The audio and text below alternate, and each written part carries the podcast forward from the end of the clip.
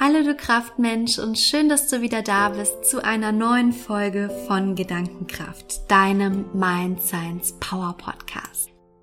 Mein Name ist Selina Julia Schneider, ich bin Gründerin und Mind Science Coach von Gedankenkraft.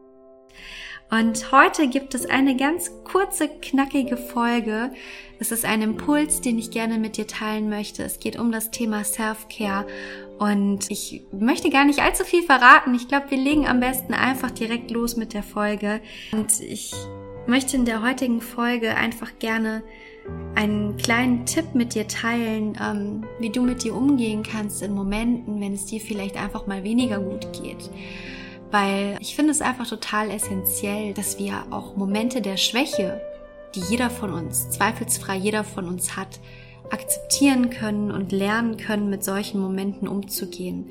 Wir leben mittlerweile in einer Gesellschaft, wo man dazu getrimmt wird, immer zu funktionieren und immer zu performen.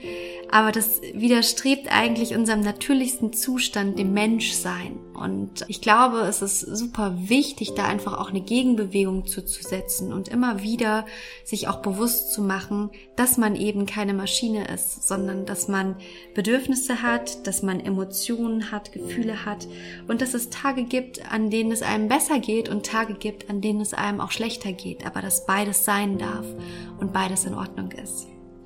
Und ich möchte dir in dieser Podcast-Folge gerne zwei Szenarien darstellen und ähm, möchte diese Szenarien einfach gerne als ja als kleinen Gedankenimpuls dir geben und dir quasi damit zeigen, was Self-Care eigentlich bedeutet. Und ähm, das erste Szenario, was ich dir gerne vorstellen möchte, ist, stell dir vor, du bist Mama oder du bist Papa und du hast ein kleines Kind zu Hause, was morgens aufwacht und was ganz, ganz viel Angst verspürt, wenn es aufwacht. Es hat ganz, ganz miese Gedanken, hat ganz, ganz viel Angst in sich drin. Und an dem Morgen steigt es zu dir ins Bett und es ist wirklich am Zittern, es geht ihm überhaupt nicht gut und äh, erzählt dir, dass, dass, du, dass es Angst hat. Und du reagierst darauf, indem du ihm Sachen erzählst, von denen du Angst hast und Sachen erzählst, die noch viel, viel mehr beängstigend sind. Und dass all das auch wirklich passieren kann und zeigst ihm auf, was eigentlich auch schon alles Schlimmes in dieser Welt passiert ist. Und du ermutigst dein Kind, auf seinen Körper einmal zu hören und zu fühlen, wie sich diese Angst anfühlt und den Fokus auf den Körper zu richten und zu spüren, wie diese Angst immer stärker wird. Vielleicht sagst du ihr auch oder sagst ihm auch, dass, dass das hoffnungslos ist und wenn man einmal Angst hat, dann hat man halt Angst und dann, dann wird das auch nicht besser. Und auch wenn dein Kind anfängt zu paniken, hörst du nicht auf, ihm beängstigende Sachen zu erzählen. Und Irgendwann will sich dein Kind einfach nur noch ablenken und surft dann für eine Weile im Internet, um auf andere Gedanken zu kommen. Und ganz plötzlich schaut es dann auf die Uhr und sieht, verdammt, ich bin viel zu spät. Also schnell in die Dusche, schnell noch was trinken, schnell noch was essen und ab geht's zur Schule. Das ist das erste Szenario, was ich gerne mit dir teilen möchte. Das zweite Szenario beschreibt auch wieder eine Geschichte, in der du Mutter oder Vater bist. Und auch hier kommt dein Kind wieder zu dir und hat Angst. Es ist oftmals so, dass dein Kind zu dir kommt und Angst hat. Und in dem Moment, wo es Angst hat, geben ihm ganz, ganz viele Worst-Case-Szenarios durch den Kopf.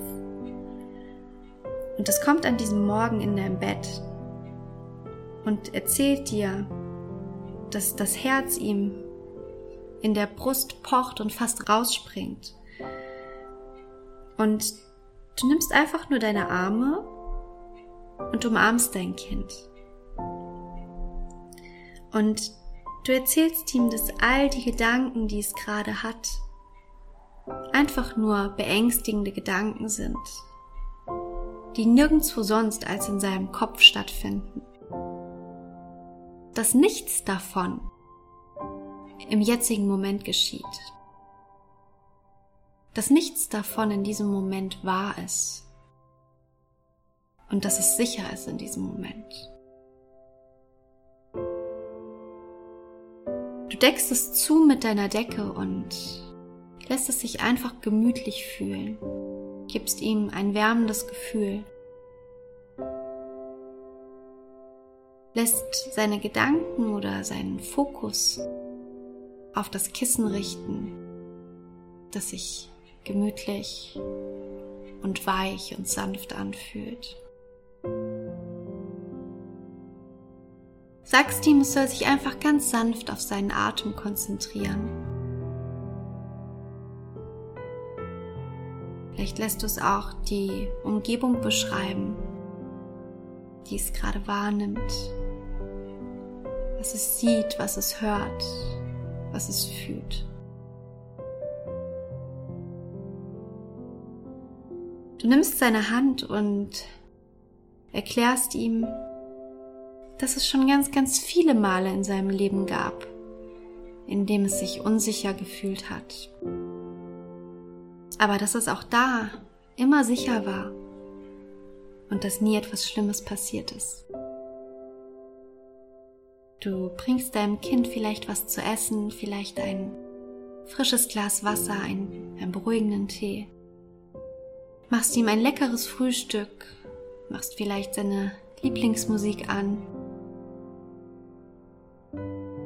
Öffnest das Fenster, dass ein bisschen frische Luft hineinkommt und sagst ihm nochmal, dass all diese Momente vorbeigehen und dass nichts passieren wird. Dass es besonders ist, einzigartig. Und manchen Leuten fallen bestimmte Dinge etwas schwerer und manchen weniger. Aber dass gerade es ganz besondere Fähigkeiten hat, die es unterscheiden von anderen. Und dass es geliebt ist. egal wie es sich fühlt oder was gerade ist. Und ich möchte dich an der Stelle dazu einladen, diese zwei Szenarien jetzt einmal auf dein Leben zu übertragen und mal zu schauen, wenn du ängstlich bist, wenn du gestresst bist, wenn es dir nicht gut geht,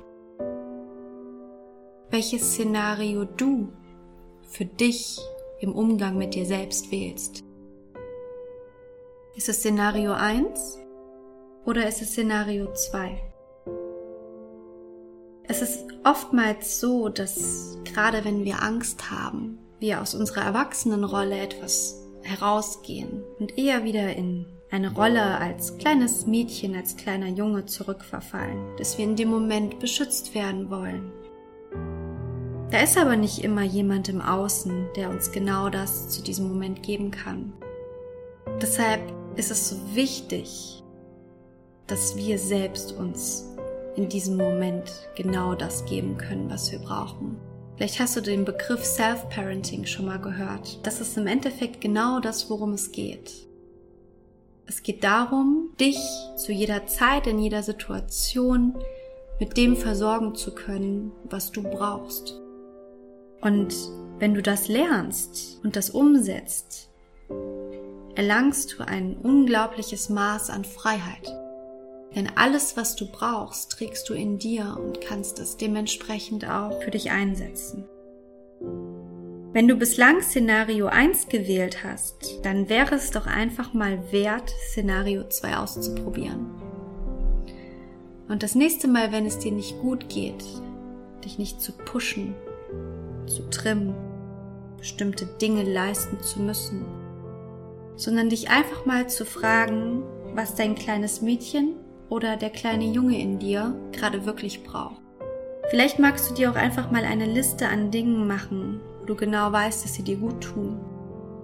Dinge, die in solchen Momenten heilend sein können, die dir in solchen Momenten wieder Kraft geben können und einfach ein Bewusstsein dafür zu entwickeln, was du in solchen Momenten wirklich brauchst. Und das ist das, was ich unter Selbstfürsorge verstehe. Auch mal Nein zu sagen zu bestimmten Dingen und Ja zu deiner inneren Stimme. Und dadurch ein ganz neues Maß an Freiheit für dich zu finden. Du merkst, dass diese Worte mich äh, sehr berühren, weil ich war ganz, ganz lange Szenario 1 in meinem Leben. Auf Teufel komm raus, performen, Leistung zu jeder Zeit abzurufen und dabei die eigenen Gefühle oftmals einfach zu betäuben und zu unterdrücken. Ich glaube aber, dass das kein Modell ist, was lebenslänglich funktioniert. Ich glaube, dass es unglaublich wichtig ist, dass wir uns davon verabschieden, wie Maschinen funktionieren zu wollen und uns selbst wieder mehr Platz und Freiheit für unser Befinden einräumen dürfen. Und ich hoffe, dass ich mit dieser Folge zumindest es geschafft habe, diesen Unterschied dir einmal bewusst zu machen. Und solltest du auch wie ich ein Typ des Szenario 1 gewesen sein, vielleicht zumindest mal drüber nachzudenken, wie es sich anfühlen würde, mit Szenario 2 mal weiterzumachen oder zumindest Szenario 2 für dich mal auszutesten. Wenn dir die Folge gefallen hat und du vielleicht jemanden kennst, wo du denkst, dass er sich auf jeden Fall liebevoller begegnen sollte und dass es diesen Menschen damit viel, viel besser gehen könnte, dann freue ich mich natürlich auch, wenn du die Folge teilst mit deinen Freunden, mit deiner Familie, wer auch immer es ist und wen auch immer du erreichen möchtest. Spread the word, weil nur wenn wir andere empowern, auch diese Schritte zu gehen, können wir auch die ganze Welt zu einem ganz großen Stückchen besser machen. Und das ist im Endeffekt das, was ich möchte und was meine Vision auch ist. Und von daher, ja, kann ich dich nur dazu einladen, spread the word und ähm, bis ganz bald. Mach's gut.